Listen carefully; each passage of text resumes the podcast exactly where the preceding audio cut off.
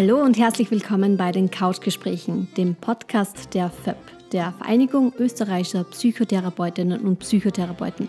Ich bin die Simone. Und ich bin der Wolfgang. Und wir haben das Thema Liebe, Beziehung und Sexualität ja schon ein paar Mal in unserem Podcast besprochen. Und das hat eine Menge Resonanz erzeugt. Deswegen, liebe Freunde, und auf vielfachen Wunsch, haben wir diesmal die verschiedenen Sexpraktiken auf die Liste gesetzt. Und wir haben auch wieder eine Frau vom Fach gebeten, auf unserer Couch Platz zu nehmen und unsere Fragen zu beantworten. Heute wird uns Astrid Pfneißl, Psychotherapeutin und Sexualtherapeutin in freier Praxis in Wien und mit einem Schwerpunkt als Kink Aware Professional unsere Fragen beantworten. Hallo Astrid. Hi. Kink Aware Professionals sind medizinische, psychologische, psychotherapeutische, juristische und andere Fachleute, die sich mit dem Thema BDSM, im Englischen auch als Kink bezeichnet, und den Problematiken sadomasochistischer Klientinnen und Klienten auseinandersetzen. BDSM ist die Abkürzung für Bondage and Discipline, Dominance and Submission, Sadism and Masochism. Was ich an dieser Stelle gerne auch anmerken möchte, ist, dass einige von euch sich auch Sorgen machen über die überbordende Sexualität und Pornografie, die uns seit dem Internet begleitet. Aber was ich immer wieder auch in Seminaren und Workshops sage, das Internet und die Pornografie sind ein Teil moderner Gesellschaften und das wird nicht mehr weggehen. Unabhängig von der Frage, ob das nun gut oder schlecht ist, ist und bleibt es ein Teil der Gesellschaft. So wie Bücher wird das die Gesellschaft zukünftig prägen, ob wir das nun wollen oder nicht. Mein Vorschlag deswegen, machen wir das Beste draus und dieser Podcast gehört vielleicht dann auch dazu. Genau. Und ja, liebe Astrid, fangen wir auch gleich mit der ersten Frage an. Und zwar, wie bist du eigentlich zu deinem sehr speziellen Interesse gekommen? Also was hat dich bewogen, gerade dieses Thema zu wählen? Ich war in meiner Ausbildungsgruppe damals eine der jüngsten Psychotherapeutinnen unter meinen ganzen Kolleginnen und Kollegen und habe mir Sorgen gemacht, ob ich irgendwann einmal genug Klienten, Klientinnen haben werde oder nicht. Und habe mit einem Kollegen gesprochen, wie ich das angehen könnte. Und er hat mir damals sehr ans Herz gelegt, mich zu spezialisieren. Und dann habe ich mal eine Weile darüber nachgedacht, was, welches Thema könnte ich mir Spezialgebiet aussuchen und bin dann relativ schnell bei Sexualität gelandet. Einerseits, weil es mich einfach grundsätzlich sehr interessiert, andererseits, weil ich mich als sehr offen immer erlebt habe, was dieses Thema betrifft und ich hatte das Gefühl, dass es mir einfach eine, eine auch Spaß machen könnte, mit Leuten zu dem Thema zu arbeiten. Kinker wäre dann deshalb, weil ich im Laufe der Zeit draufgekommen bin, dass es diese Thematik gibt, diesen Überbegriff gibt und ich das dann einfach gewählt habe, mal bei Psy Online, um damit zu arbeiten zu beginnen und sehr schnell draufgekommen bin, dass es kaum ähm, Menschen gibt, die in dem Bereich tatsächlich arbeiten und noch weniger Menschen gibt, die gut arbeiten, weil immer wieder ähm, Klienten und Klientinnen bei mir landen, die einvernehmliches BDSM praktizieren, vollkommen ähm, unbedenklich und ganz sorgenfrei und aber andere therapeutische Erfahrungen gemacht haben, wo sie sehr verurteilt wurden oder sehr schnell gemerkt haben, dass sie darüber nicht sprechen können. Und im BDSM-Bereich gibt es ganz häufig diese Verwechslung mit sexueller Gewalt, die stattfindet, wo Leute, die sich nicht gut damit auskennen, die Grundannahme haben, da passiert was Schlimmes, anlehnend an den äh, ursprünglichen Begriff von Kraft-Ebbing. Und ähm, dass dann Leute einfach falsch eingeschätzt oder behandelt werden. Zu Kraft-Ebbing sage ich dann später ja auch noch was. Aber vorher wollte ich noch ähm, fragen, es ist ja seit einiger Zeit eine Zunahme oder ein vermehrtes Interesse an sogenannten alternativen Sexpraktiken zu bemerken. Also Sadomaso, Oralsex, Analsex, Sexspielzeug, Tantra, Swingerclubs, Bondage, Furries, ähm, Habe ich was vergessen? Nein. Äh, Ganz viel. okay, kommen wir vielleicht noch drauf. Ähm, also eine enorme Erweiterung eigentlich ja. dieses Standardrepertoires. Oder ist das ein gesellschaftliches Problem? Das ist meine Frage. Ich wüsste gar nicht, wie man das als Problem verstehen könnte. Aber es, du weißt, dass das so landläufig wahrgenommen wird. Ja, ich weiß, dass es landläufig so wahrgenommen wird, aber ähm, ich persönlich habe ähm, die Erfahrung gemacht, dass je mehr man sich mit Sexualität beschäftigt, desto breiter wird das Spektrum dessen, was man selber spannend findet, was man mal ausprobieren möchte. Und ähm, vielleicht ist der Vergleich ein bisschen hinkend, aber ich finde ihn nicht so schlecht. Wenn wir in der Psychotherapie mit Menschen arbeiten, geht es ja auch darum, dass Menschen mehr, mehr Fähigkeiten entwickeln im sozialen Kontext, im beruflichen Kontext, dass sie irgendwie mehr ähm, Kompetenzen dazu gewinnen.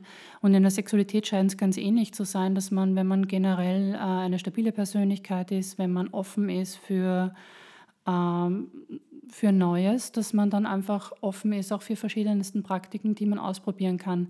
Und es ist, das muss man schon auch dazu sagen, nichts generell Neues. Wir wissen seit den Kinsey-Studien in den 50er, 60er Jahren, dass die Menschen einfach wenn es um Fantasien geht, ja ganz breit aufgestellt sind. Und es wäre einfach nur eine logische Konsequenz, wenn die Menschen auch mehr Praktiken auch probieren. Mhm. Ist es nicht auch so, dass eben solche Sexpraktiken vor allem früher als diagnosewürdig betrachtet wurden?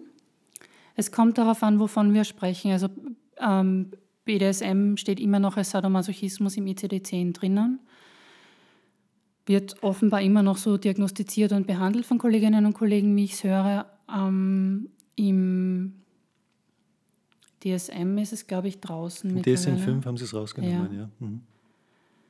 Oralsex, Analsex wird normalerweise nicht diagnostiziert als, als behandlungsbedürftig. Wenn man aber jetzt nach, nach den äh, Vorgaben der katholischen Kirche geht, dann ist ja jede Form von Sexualität, die nicht ähm, zum Zwecke der Fortpflanzung und in Liebe zwischen einem heterosexuellen Paar mittleren Alters getätigt wird, ja schon verdächtig und eigentlich nicht in Ordnung. Und tatsächlich war Oralsex und Analsex lange Zeit sehr verboten. Also war lange Zeit verboten. Mhm. Betrifft das eigentlich nur die christliche Kirche oder wie ist das, weißt du, wie das in den anderen Kirchen und Glaubensrichtungen ist? Darüber weiß ich zu wenig. Also mit, der, mit, mit unserer Sexualgeschichte im europäischen Kontext habe ich mich mehr beschäftigt. Ich weiß, dass es in allen Weltreligionen mehr oder weniger Thema ist. Buddhismus scheint ein bisschen die Ausnahme zu sein. Aber die katholische Kirche ist tatsächlich besonders strikt gewesen, immer wenn es um Sexualität ähm, gegangen ist. Ich, ähm, mir fällt an dieser Stelle gerade ein, dass ich mal von bei Freud gelesen habe. Also ich muss sagen, Freud war eigentlich sehr offen, was dieses Thema betrifft. Äh, da gibt es die Geschichte von einer Mutter, die äh, wegen ihres homosexuellen Sohnes einen Brief an Freud geschrieben hat und er sie ganz beruhigt hat und gemeint hat, sie soll sich da keine Sorgen machen und das ist alles okay und ein Teil der Entwicklung und man wird mal schauen, wohin sich das weiterentwickelt. Er hatte schon noch eine bestimmte Idee darüber, wie das dann weitergeht, aber er war, was das betrifft, eigentlich sehr offen. Allerdings ähm, dachte er auch über Sexualität über erwachsene Sexualität als eine Art Endzustand nach. Ja, ja dem würde ich nicht zustimmen, keinesfalls. Also die, das, was ich in der Praxis erlebe und beobachte, ist, dass wenn sich Menschen äh, offen mit ihrer eigenen Sexualität auseinandersetzen, dass es dann eine Entwicklung gibt. Und dass man sich inspirieren lässt, wenn man neue Sexualpartner oder Partnerinnen hat, denen zuliebe mal irgendwas ausprobiert, dann draufkommt, hey, wow, das ist cool, das fühlt sich gut an, ins eigene Repertoire aufnimmt und wenn man eine gewisse Offenheit mitbringt, dann entwickelt sich Sexualität ganz sicher über das Leben hin weiter. Aber ich habe auch mit umgekehrten Fällen zu tun. Ich habe es manchmal mit über 50-jährigen Frauen zu tun, die nicht mal ansatzweise wissen, wie sie erregbar sind, welche sexuellen Fantasien sie haben, äh, was am eigenen Körper erogene Zonen darstellen könnte.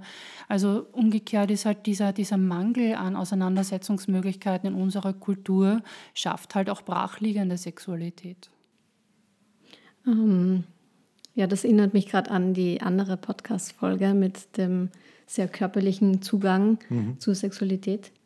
Ja, wie würdest du sagen, wie kann man das verbessern, wenn man eben jetzt so einen Fall hat, dass man ja quasi keine Erregung spürt, dass man das in die Richtung ja, umlenkt? Zuerst einmal muss ich sagen, das ist gar kein Problem, wenn es für die Person kein Problem ist. Es geht ja auch nicht darum, dass jeder Mensch, weiß Gott, wie sexuell sein muss. Ähm, aber wenn Menschen kommen mit dem Anliegen, ich würde gerne mehr Lust verspüren oder es gibt in meiner Beziehung Schwierigkeiten und ich würde mich damit gerne auseinandersetzen, dann, dann kann man tatsächlich ähm, so etwas wie eine eigene Recherchereise machen. Und ich, und ich sage dann immer, dass es, es gibt nichts Tolleres, als sich mit Sexualität auseinanderzusetzen, weil es gibt so viel um uns herum, dass das Thema eigentlich, also wo, wo eine Auseinandersetzung geboten werden kann.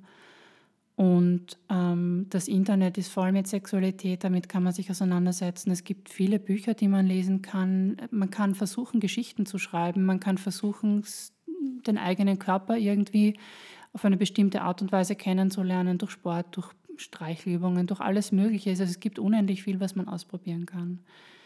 Nur sollte man sich keinen Stress oder Druck dabei machen, weil Stress und Sex passen gar nicht zusammen. Mhm. Ja, es gibt ja sogar äh, aus der Psychosomatik gibt es äh, die Erkenntnis, dass Stress Cortisol ausschüttet und Cortisol bremst ähm, dieses, diese Achse zwischen gewissermaßen Gehirn und, äh, und den primären Geschlechtsorganen, also den Eierstöcken und den Hoden. Und das bremst auch die Sexualität runter. Also Stress ist sowieso eher giftig, was das betrifft. Ja. Auch da gibt es eine Ausnahme, weil nämlich gerade BDSM-Leute das manchmal gezielt einsetzen. Also man, man weiß schon auch, dass, dass die, wenn die relativ starke masochistische Praktiken verwenden, dass da der Cortisol, die Cortisolausschüttung dazu dient, das Schmerzlevel runterzufahren zum Beispiel. Und es gibt auch eine Veränderung des Blutflusses im präfrontalen Kortex, was zu so einem Flow-Zustand führt ähm, weshalb manche Leute einfach gerne so lange Sessions praktizieren, weil sie einfach wirklich in ein anderes State of Mind kommen. Interessant. Das muss ich mir mal genauer anschauen, wie das dann äh, biochemisch gewissermaßen im Körper zusammenhängt. Okay, gut. Ähm, wie kommen eigentlich ähm, Menschen überhaupt dazu, solche Praktiken auszuprobieren? BDSM jetzt? Ja, genau. Das ist wahnsinnig spannend, weil ähm, ich kann jetzt keinen Prozentsatz nennen, aber die allermeisten Menschen, die ich kenne, die BDSM praktizieren, haben eine ganz frühe Kindheitserinnerung im Alter von drei bis sechs Jahren, wo sie irgendwas im Fernsehen gesehen haben oder sie haben Indianer gespielt mit einem Baum festbinden oder was auch immer. Und da war schon, da war plötzlich klar, das ist auf eine bestimmte Art und Weise anregend oder erregend wo sofort auch klar ist, es hat was mit Sexualität zu tun. Die meisten wissen, ich darf nicht darüber sprechen, verlieren diese Erinnerung niemals. Also ganz viele Menschen haben ein, ein, ein erstes Ereignis. Und ähm, was ich sehr spannend daran finde, ist, dass es ja vor, vor dem Beginn der Aktivität der erwachsenen Sexualhormone schon dann, dann da ist. Also wir haben noch kein Testosteron in dem Ausmaß, noch keine Östrogene und Gestagene aber schon eine sehr, sehr frühe Prägung. Die wenigsten Klienten, die zu mir kommen, ähm, können irgendwie einen Bezug zu einem familiären Kontext herstellen. Ich persönlich vermute, dass es so ist wie, wie früher bei, bei Homosexualität. Es gab ja ganz lange die Auffassung, homosexuell wird man, weil man ein Missbrauchserlebnis äh, als Kind hatte. Ähm, und heute wissen wir, es ist einfach so, mhm. dass die Menschen so geboren werden. Und ich persönlich vermute, dass es im BDSM-Bereich ganz genauso ist. Mhm. Okay. Ähm, ich finde, in Serien und Filmen sieht man auch immer wieder, dass gerade Menschen, die eine Machtposition haben, also beruflich gesehen, ähm, hat das irgendwie einen Zusammenhang mit der ja, Praktizierung von BDSM? Also die Umkehrung gewissermaßen dran ja, genau. oder so in der Sexualität. Ja. Mhm. Es ist ein Klischee. Ich könnte jetzt nicht sagen, ob es tatsächlich eine Rolle spielt. Was mir schon auffällt, ist, dass Menschen, die BDSM praktizieren, häufig das Thema Kontrolle insgesamt im Leben viel stärker drinnen haben. Insofern passt es dann auch zu, zu Machtpositionen, weil wenn man in einer Chefposition ist, hat man mehr Kontrolle. Ähm, ganz häufig sind es Menschen, die insgesamt mehr Intensität im, im, im Leben haben, häufig viel arbeiten, viel trainieren, ähm, sehr erfolgreich sind. Und da gab es mal eine Untersuchung, dass es vermutlich einen Zusammenhang gibt. Es gibt in der Psychologie so einen, einen Typus, den nennen wir Sensation Seeker. Sensation Seeker sind Menschen, die ein höheres Erregungslevel brauchen als andere Menschen. Manche Menschen sind froh, wenn sie am Abend vor dem Fernseher sitzen können und ein Bier trinken und haben dann schon das Gefühl, es war ein total spannender, super Abend. Mhm. Und Sensation Seeker brauchen mehr Action. Und es scheint Hinweise darauf zu geben, dass es da einen Zusammenhang gibt. Und was ist überhaupt so dieser, dieser Reiz ähm, und das Vergnügliche an BDSM? Das, was von außen sehr schwer zu sehen ist und worauf alle großen Wert legen, die in der Szene aktiv sind und BDSM praktizieren, ist, dass es zuallererst einmal eine Basis braucht von wahnsinnig viel Vertrauen und Respekt. Das bedeutet, dass schon mehr Bindungsintensität da sein muss, damit man diese Art von sexuellen Spielen überhaupt spielen kann, weil es ist eine, ein, man könnte sagen, es ist eine Form von sexuellem Extremsport, weil man Dinge macht, die ein bisschen abseits sind von der klassischen Missionarstellung. Deshalb braucht es viel mehr Sicherheit in der Beziehung zwischen diesen beiden, meistens sind es zwei, manchmal auch mehr Menschen, die das gemeinsam praktizieren.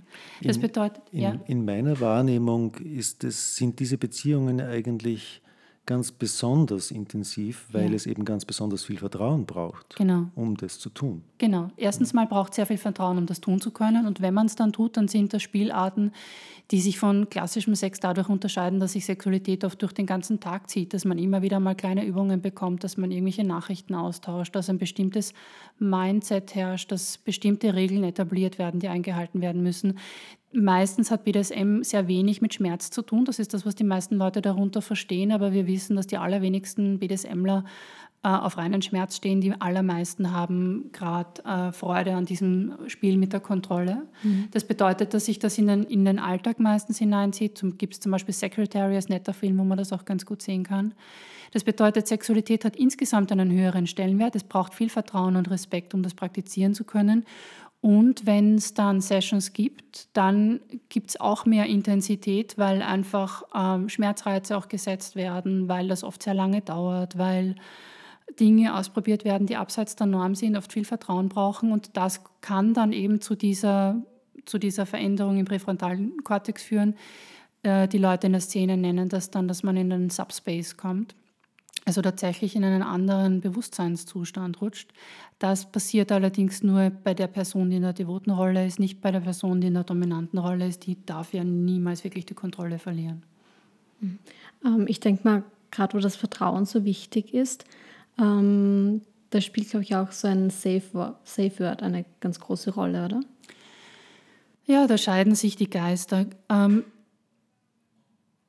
aus therapeutischer Sicht ist es sehr empfehlenswert, mit einem, mit einem Safe Word zu spielen und auch mit einem Safe Word zu beginnen, wenn man einander noch nicht sehr lange kennt.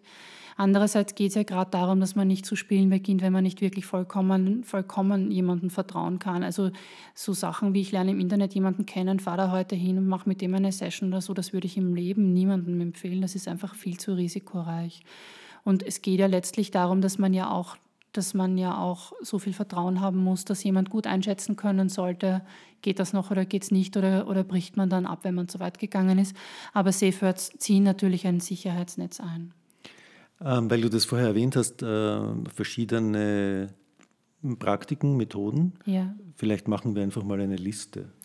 Oh, wow. Was gibt es da? Wird auch gemeint, dass ich habe nicht keine vollständige Liste gebracht am Anfang. Im äh, BDSM jetzt? Jetzt bleiben wir nur mal beim BDSM. Okay. Ganz häufig, ähm, ganz häufig werden vor allem Spiele im Kontrollbereich gespielt. Das bedeutet, dass es sowas gibt wie Orgasmuskontrolle, die Person, die da der devoten Rolle ist, ähm, übergibt die Erlaubnis oder die Kontrolle darüber, wann, wann man sich selbst berühren darf, ganz der anderen Person, die entscheidet, wann man Körperkontakt mit sich selber haben darf, wann man masturbieren darf, wann man einen Orgasmus haben darf. Das klingt dann jetzt wieder für manche Menschen ganz komisch und nachvollziehbar, aber es ist so eine alte Weisheit in der Psychotherapie oder auch in der Sexualtherapie, dass wenn, wenn Menschen Schwierigkeiten mit Sex haben, verbietet man ihnen zuerst einmal Sex überhaupt zu haben. Und, das, und Verbote sind unendlich reizvoll und machen und fördern einfach, dass man einfach mehr Lust bekommt dann die ganze Zeit. Und genau dasselbe Dasselbe Prinzip funktioniert hier, nur dass es eben permanent eingehalten wird oder permanent eingehalten werden kann. Manchmal wird das auch mit Keuschheitsgürteln noch praktiziert, ganz häufig allerdings ohne. Ähm, es wird ganz viel gespielt mit Spielzeugen, also es werden, werden ähm, Plugs verwendet, es werden Vibratoren verwendet, die man fernsteuern kann, es werden Klammern verwendet, ähm, alle möglichen Instrumente, mit denen man auch schlagen kann. Halsbänder sind ganz wichtig. Ähm, Sensory Deprivation, also sensorische Deprivation, dass man Augen verbindet, die Ohren dicht machen kann, dass man die Hände nicht mehr bewegen kann. Dann wird man durch die Regungslosigkeit auch sehr sensitiv auf Reize von außen natürlich und dadurch wird auch wieder diese Hierarchie sehr, sehr deutlich gemacht zwischen den beiden Personen. Da gibt es so viel, dass ich jetzt wirklich ein bisschen überfordert bin. okay. Ja, mir fällt dann gerade ein, ein, Film ein, ich glaube, der war mit der Catherine, Catherine Hagel und dem Shara Butler, ähm, wo er ihr zum Geburtstag so einen Vibrator oder so ein Vibrator-Ei schenkt. Ja, und sie kann es dann nicht abdrehen. Nein, nein, nein. Und, sie, und okay. sie, zieht das dann an und sie gehen dann irgendwie essen mit Freunden. Ja. Und verliert dann während des Essens den, den, äh, die, die Remote Control, die Fernbedienung, genau. Und ein Teenager am Nachbartisch findet diese Fernbedienung und schaltet es dauernd ein und aus, das Ding. Eine groß, also diese Szene ist aber großartig gemacht, muss ich sagen. Aber das sind so auch Spiele, die dann auch gespielt werden, nicht? also wo das auch in der Öffentlichkeit oder in einem öffentlichen Rahmen stattfindet. Genau, das kann stattfinden. Ja. ja. Wobei die meisten Leute, die ich kenne, schon sehr darauf bedacht sind, jetzt keine Erregung öffentlichen Ärgernisses hervorzurufen, sondern das halt wirklich in einem Kontext zu spielen, wo das geduldet wird. Und es gibt in Wien ja auch ein paar Möglichkeiten. Also es gibt das, das Smart Café, ist das älteste Café, die Schwelle Wien gibt es, das ähm, No Limits gibt es mittlerweile. Da kann man es auch öffentlich spielen. Es ist auch so, dass man von anderen wahrgenommen wird, aber von Menschen, die das auch gut einordnen können. Mhm. Ähm, es gibt da auf Netflix so eine Serie, kennst du bestimmt, Bonding, Bonding ja. genau. Ähm, mich hat interessiert, so die Arbeit als Domina, was für, eine, was für Beweggründe haben die dann meistens? Ist das dann oft wirklich nur das Geld oder haben die dann meistens auch eigene Vorlieben in diese Richtung? Du meinst, wenn Dominas kommerziell arbeiten? Genau, ja. ja. Da muss man sagen, dass Dominas einfach unendlich gut verdienen. Also man zahlt 300 bis 400 Euro in der Stunde. Das bedeutet, dass das natürlich vor allem ein, ein finanzieller Hintergrund ist. Und es gibt sehr viel mehr devote Männer, als es dominante Frauen gibt. Das ist tatsächlich einer der Gründe, das ist tatsächlich einer der Gründe, weshalb Menschen immer wieder zu mir in die Praxis kommen, weil sie zum Beispiel total okay sind mit ihrer eigenen sexuellen Vorliebe, aber einfach keine Partnerin finden, mit der sie mhm. das praktizieren können. Und dann ist es großartig, dass es Dominas gibt. Es gibt in Wien ähm, ganz wenige, die das tatsächlich so machen, dass man auch den Eindruck hat, dass, dass sie selber eine Präferenz dazu haben. Ähm, und dann kommt noch das Problem dazu, selbst wenn sie es gut machen, fehlt ja dieser Grundbaustein, nämlich von gegenseitigem Vertrauen und Respekt, der in dem Ausmaß ja nicht da sein kann. Und was sich die allermeisten Leute natürlich wünschen in dem Kontext, ist, dass das jemand macht, der das auch authentisch und ernst meint und genau mit der Person praktizieren will. Ich finde, es gibt kaum eine sexuelle Praktik, die eigentlich so beziehungsgebunden ist wie BDSM, weil, weil die Leute so auf Echtheit Wert legen und so auf, auf Respekt und Vertrauen. Ja, das Vertrauen spielt in BDSM-Partnerschaften eine wirklich zentrale Rolle. Deswegen geht es mit diesem Thema auch gleich weiter. Hier bei den Couchgesprächen nach einer kurzen Pause.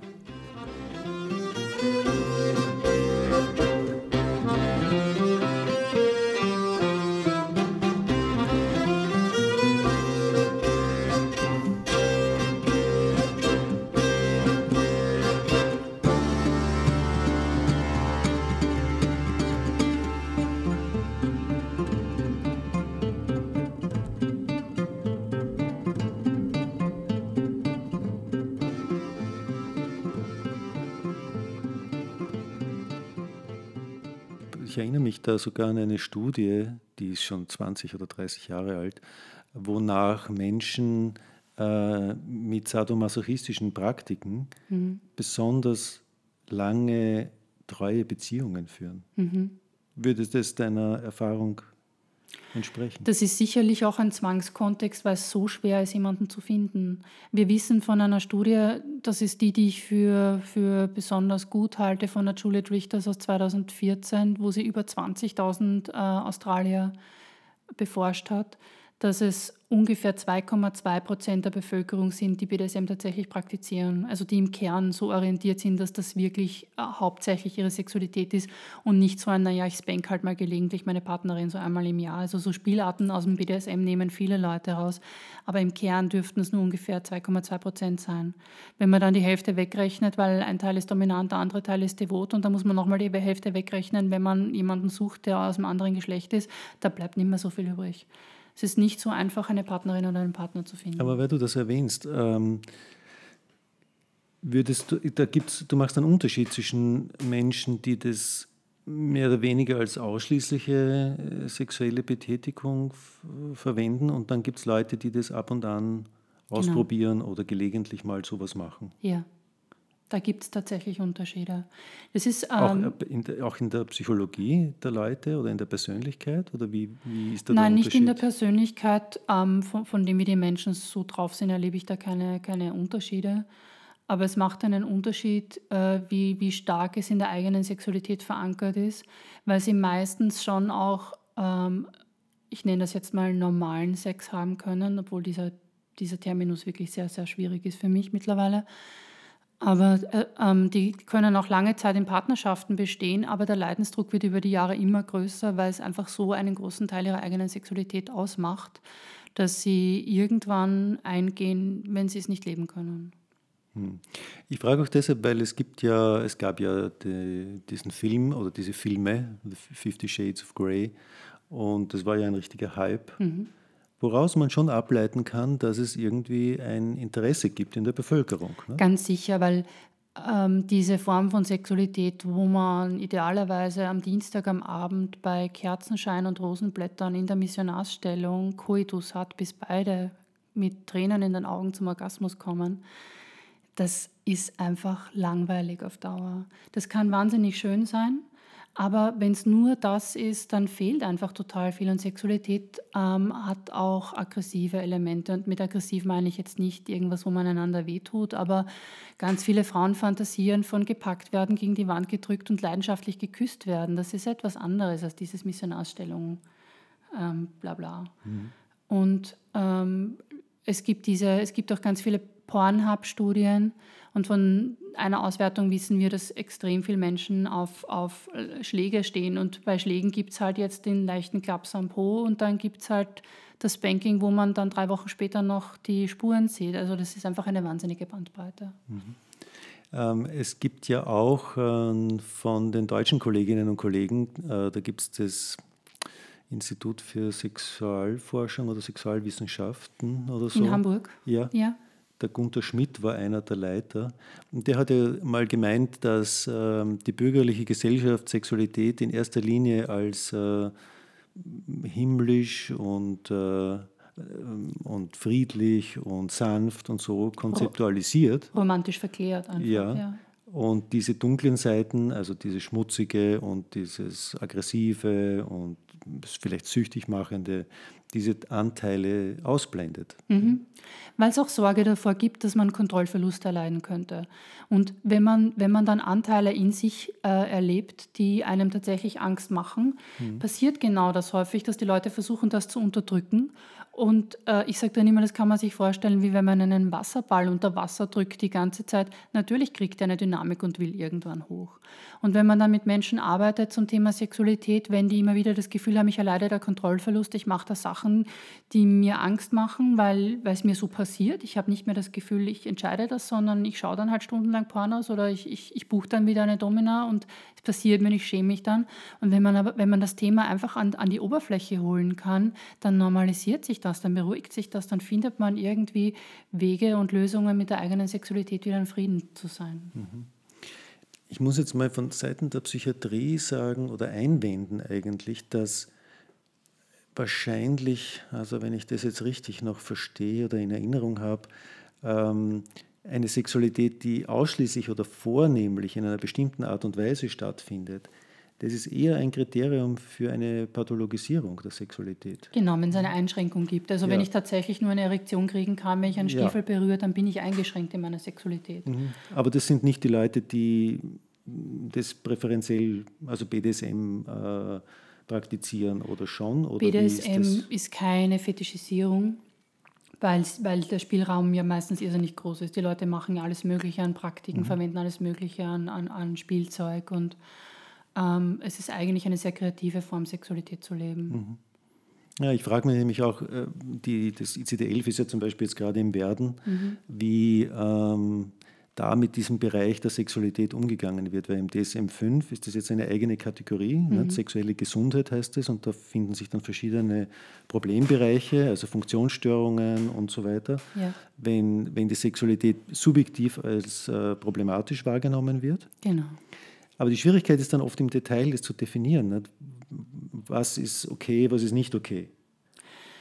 Das ist wirklich eine Schwierigkeit, weil wenn zum Beispiel jemand in die Praxis kommt zu mir, weil er ähm, acht Stunden am Tag masturbiert, dann weiß die Person ganz klar, dass das schwierig ist. Weil da gibt es dann überall Schwierigkeiten. In der Beziehung gibt es Schwierigkeiten, im Beruf gibt es Schwierigkeiten. Es gibt auch Sorge um die eigene Gesundheit, das ist vollkommen klar. Wenn jetzt jemand kommt und das Gefühl hat, äh, ich könnte BDSM-orientiert sein, weil ich habe dauernd solche Fantasien und im Grunde habe ich Angst, dass ich potenzieller Gewalttäter bin, dann ist es nicht eine, ein Problem in der Person an und für sich, sondern dann liegt es daran, dass die Gesellschaft immer wieder sagt, BDSM ist ähm, eigentlich gefährlich und krank. Und dann geht es darum, erst einmal der eigenen Sexualität vertrauen zu lernen. Aber im Grunde geht es immer darum, der eigenen Sexualität vertrauen zu lernen. Ich habe das bisher noch nie erlebt, dass man, wenn man der Sexualität mehr Spielraum gibt, dass es dann unkontrollierbarer wird, sondern ganz im Gegenteil, dass es dann steuerbarer sein kann. Mhm. Merkst du, dass dieses gesellschaftliche Bild ähm, von BDSM, dass sich das bessert? Nein. Gar nicht. Auch mit den ganzen Filmen und den Das Serien. Nein war jetzt zu kurz. Ich habe den Eindruck, es ist, es ist mehr Thema geworden, es ist mehr Auseinandersetzung möglich damit, das finde ich gut. Es gibt nur tatsächlich kaum Filme und kaum Bücher, die diese diese Grundelemente von Vertrauen und Respekt mal an erste Stelle stellen würden. Es gab jetzt beim, beim Pornfilm Festival in Wien einen Film, den ich leider noch nicht gesehen habe, aber wo ich von ganz vielen Freunden aus der Community gehört habe, dass der besonders toll sein soll. Das heißt, äh, der heißt uh, The Artist and the Pervert. Und das soll der erste Film sein, wo das tatsächlich schön und nachvollziehbar dargestellt wird und nicht wie in diesen Spiegel-TV-Dokus, wo dann irgendein unattraktiver Mensch in einem Latexkostüm über den Boden krabbelt und nicht nachvollziehbar sein kann, was daran irgendwie anregend ist, weil der ganze Kontext nicht erläutert wird und verständlich gemacht wird. Mhm. Also ist eigentlich schon so die Beziehung und dieses Vertrauen eigentlich dieser Kernpunkt eigentlich. Ja. Der Kernpunkt ist die Einvernehmlichkeit. Ähm, bei BDSM wird, darf nichts praktiziert werden, ähm, darf nichts praktiziert werden, dem nicht beide oder halt alle zustimmen, die das praktizieren wollen. Das ist die Basis all dessen, was, alle was, was dann stattfinden kann. Und deshalb sind BDSM-Leute häufig ein bisschen reflektierter mit der eigenen Sexualität als andere Menschen, weil sie müssen erst einmal draufkommen, ich bin da anders. Was ist anders? Die brauchen Bezeichnungen dafür. Dann müssen sie herausfinden, welche Praktiken finden sie selber toll. Es gibt ja im BDSM-Universum noch einmal verschiedenste Ausprägungen äh, wozu man tendieren kann. Da sind die Leute dann auch nochmal sehr spezifisch. Ähm, und dann wird oft relativ genau besprochen, welche, welche Hard Limits gibt es, was sind die äußersten Grenzen dessen, was man machen kann, welche Praktiken kann man machen, wie kann man sie machen. Häufig wird zwischendurch beim Spiel abgefragt, wie ist die Intensität gerade, was geht noch, was geht nicht. Also die Leute müssen wahnsinnig viel darüber sprechen und das fördert natürlich die, die Reflexion. Du hast die unterschiedlichen Ausprägungen angesprochen. Ähm, was für Ausprägungen sind das? Im BDSM-Bereich? Genau. Grundsätzlich unterscheidet man mal, ähm, wie du das vorhin schon gesagt hast, zwischen äh, Dom äh, Dominance und Submission und dann Sadism und Masochism. Bei Dominance und Submission geht es in erster Linie um diese, um alle Spiele, die mit, mit Kontrolle zu tun haben. Und dann gibt es bei Sadism und Masochism stehen dann Schmerzreize mehr im Vordergrund. Also jemand, der rein masochistisch wäre, könnte zum Beispiel zu einem Orgasmus kommen, nur indem die Person geschlagen wird. Aber das sind wirklich die aller, allerwenigsten Personen in dem BDSM-Spektrum. Dann gibt es Menschen, die praktizieren das ähm, auch sehr im Alltag und durchgehend. Das sind dann so 24-7-Konstellationen. Da heißt dann der Dom nicht mehr Dom, sondern Herr und die devote Person äh, Sklave oder Sklavin. Das kennzeichnet auch, dass es ein anderes, eine andere Haltung gibt. Dann gibt es äh, Daddy Doms zum Beispiel, die mehr, da dreht sich mehr um eine, eine fürsorgliche Komponente in der Sexualität, also Daddy Doms and Littles.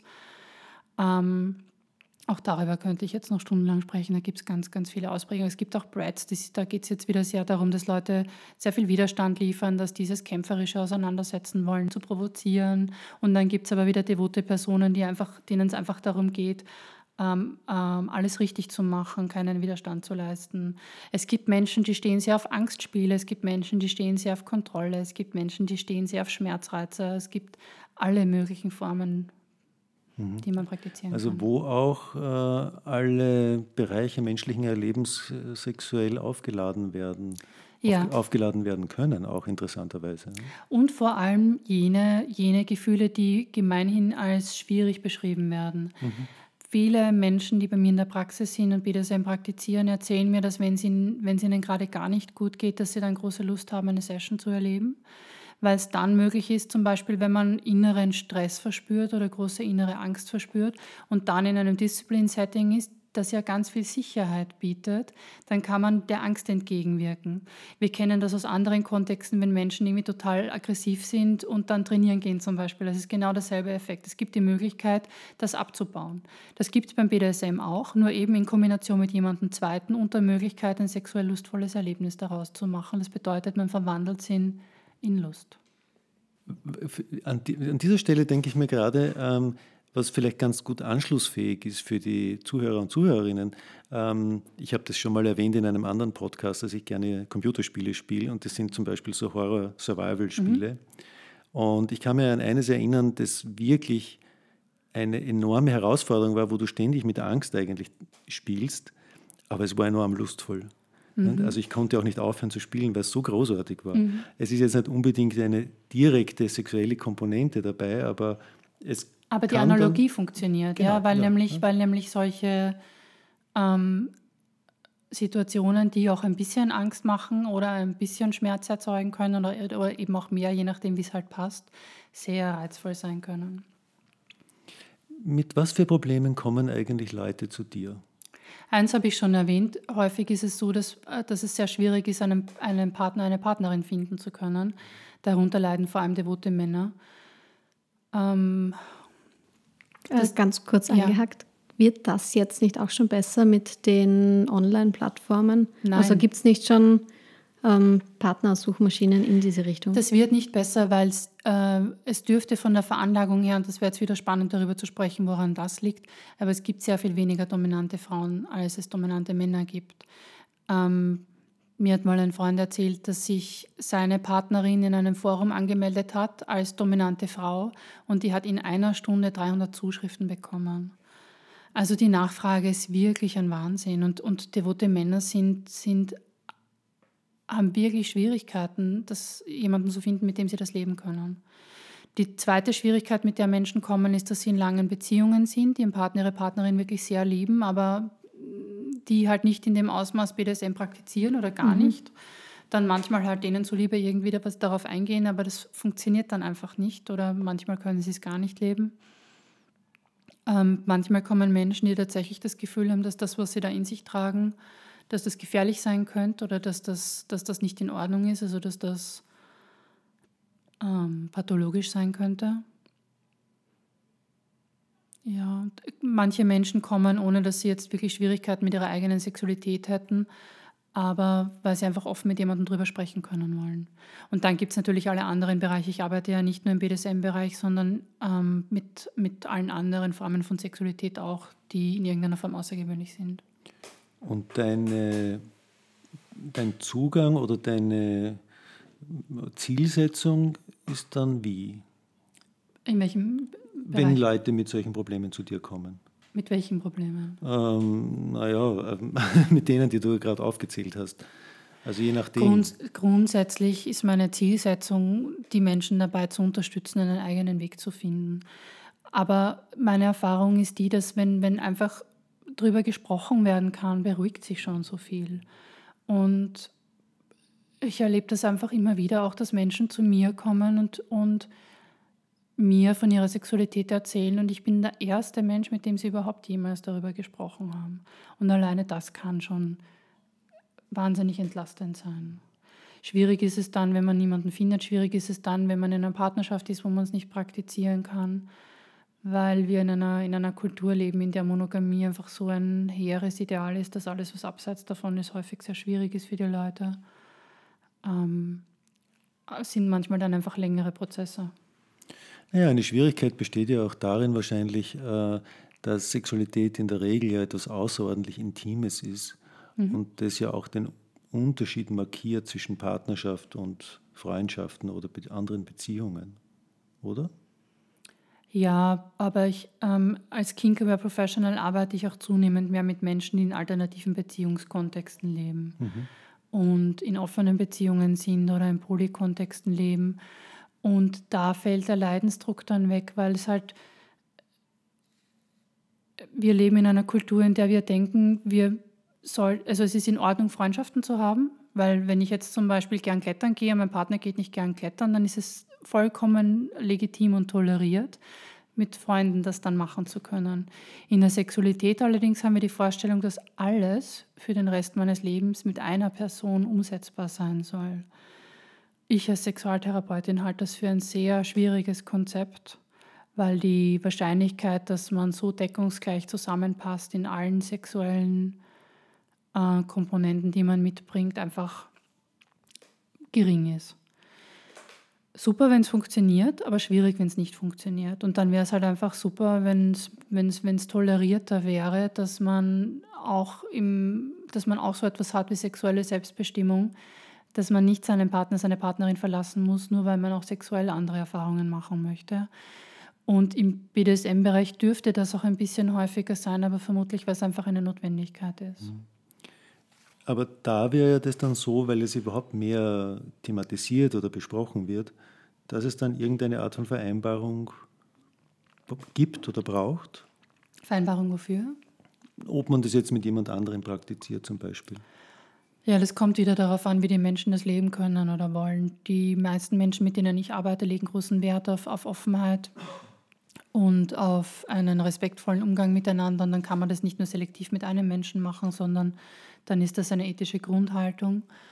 Aber manche Menschen leben in monogamen Beziehungen, haben eine Sexualität, die sie, die sie sich nicht trauen, mit dem Partner oder Partnerin zu besprechen. Und dann kann es auch hilfreicher sein, zwei, dreimal im Jahr zu einer Domina zu gehen zum Beispiel und in der Partnerschaft bleiben zu können.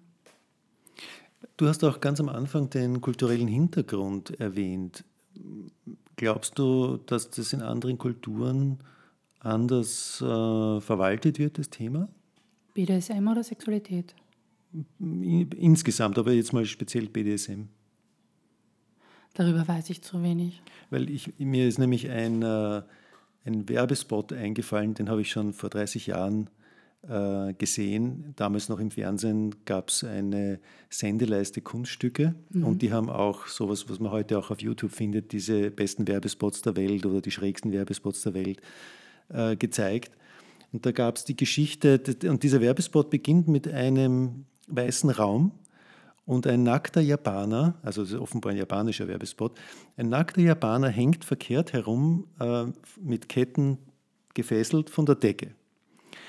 Und eine, eine Domina betritt den Raum mit einer Peitsche in der Hand und beginnt diesen nackten Japaner auszupeitschen.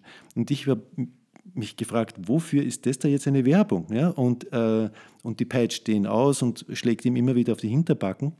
Und die Kamera fährt dann langsam um diese beiden herum, bis ganz groß die eine Hinterbacke von dem Japaner zu sehen ist. Und darauf ist dann das Emblem eingepeitscht von der Firma, die die Kerten herstellt, auf denen er von der Decke hängt. ich habe mir gedacht, ein solcher Werbespot würde in Europa niemals niemals gezeigt werden können. Ja. Es ist tatsächlich so, dass Bondage ursprünglich aus Japan kommt. Also es gibt Shibari Bondage, das ist eine sehr kunstvolle Form, Menschen zu fesseln, die als Meditationsform in Japan schon äh, jahrhundertelang praktiziert wird. Und ähm, tatsächlich dürfte es in Japan einen ganz anderen Zugang geben. Ja, aber dazu. insofern gibt es tatsächlich einen sehr unterschiedlichen kulturellen Hintergrund, ne? ja. ne? muss man schon sagen. Mhm. Ja. Mhm. Ja, aber in der Werbung gilt ja immer Sex Sales. Also. Das sowieso. Ne? Das, ich habe mich auch, es war genial, wie überhaupt Sexualität in, zu dieser, äh, da hineingebracht werden konnte in die Werbung. Nicht? Was muss man mal kreativ sein, Ketten mit Sexualität in Verbindung zu bringen. Also aus meiner Wahrnehmung jedenfalls. Dann ist es vermutlich naheliegend. Ja. Heute ist es anders wahrscheinlich, ja genau. Ja. Äh, Gibt es von deiner Seite aus noch, weil du sagst, du bist ja auch Kink-Aware Professional. Mhm. Gibt es von deiner Seite aus noch etwas, was wichtig ist zu erwähnen, was du möchtest, dass irgendwie transportiert wird? Nein, ich, ich, ich bedanke mich wirklich sehr für die Möglichkeit, in der Ausführlichkeit über das Thema sprechen zu dürfen, weil ich den Eindruck habe, dass das möglich macht, eben diese Hintergründe besser zu besprechen, eben wie Einvernehmlichkeit, Vertrauen und Respekt und dass es einfach eine Haltung braucht, die ganz geprägt ist von, von Wertschätzung und Respekt, damit man diese Art von, von Sexualität leben kann und dass sie nichts mit dem Kraft-Ebbingschen Modell zu tun hat. die, das ja sehr pathologisch äh, dargestellt wurde. Vielleicht genau, gut, dass du es erwähnst. Ich wollte das auch nochmal äh, thematisieren. Man muss wissen, äh, Richard von Kraft-Ebing äh, hat ein Buch geschrieben, 1886, mit dem Titel Psychopathia Sexualis. Und Kraft-Ebing war eigentlich ein, ein recht aufgeklärter Zeitgenosse und dachte, er nimmt sich mal das Thema Sexualität vor und schreibt dazu ein Buch, weil das war damals ein ganz unbeackertes Gebiet, das war auch noch vor Freud und so. Und er hat in diesem Buch unter anderem auch eine Liste äh, von aus seiner Sicht Perversionen angefertigt und hat es auch in Details beschrieben, was er damit meint. Und dieses Buch wurde ein Bestseller. Also das wurde vor allem in der Fachwelt sehr viel gekauft und auch repliziert und äh, weiterverwendet. Und es findet sich bis heute, finden sich die Niederschläge im ICD, zum Beispiel im ICD-10, also im Diagnostischen Manual der Weltgesundheitsorganisation, ähm, obwohl sich die Zeiten und der Zugang zu dem Thema dramatisch verändert haben, wenn man zurückdenkt an vor mittlerweile fast 150 Jahren eigentlich. Ne? Und man muss auch wissen, dass Kraft Ebbing Gerichts, ähm, ähm, Gerichtspsychiater war. Und er hat für dieses Buch hat er gerichtsrelevante Sexualfälle genommen. Das bedeutet Menschen, die straffällig geworden sind und hat daraus ähm, abgeleitet, ähm, was er als Paraphilie eben verstanden hat. Und es gibt natürlich gibt es sowas wie einen, einen, einen Sadismus, der, der pathologisch ist. Und solche, solche Formen beschreibt er nämlich, wenn zum Beispiel, äh, steht im Buch drinnen, wenn ein Mann auf offener Straße eine Frau mit einem Messer angreift und ihr in den Oberarm sticht und während er das tut, hat er eine Erektion und, und auch einen Samenerguss, glaube ich. Ähm, das ist keine Form von einvernehmlicher Sexualität.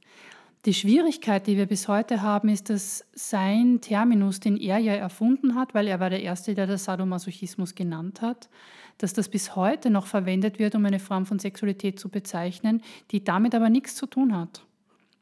Und das macht so schwierig, da eine Unterscheidung zu schaffen. Und deshalb lege ich so großen Wert darauf, dass wir BDSM sagen und nicht Sadomasochismus, um ein bisschen eine Grenze zu diesem Kraft-Ebbingschen Terminus einzuziehen. Und Kink ist eigentlich noch besser, aber verstehen die Menschen einfach noch viel weniger.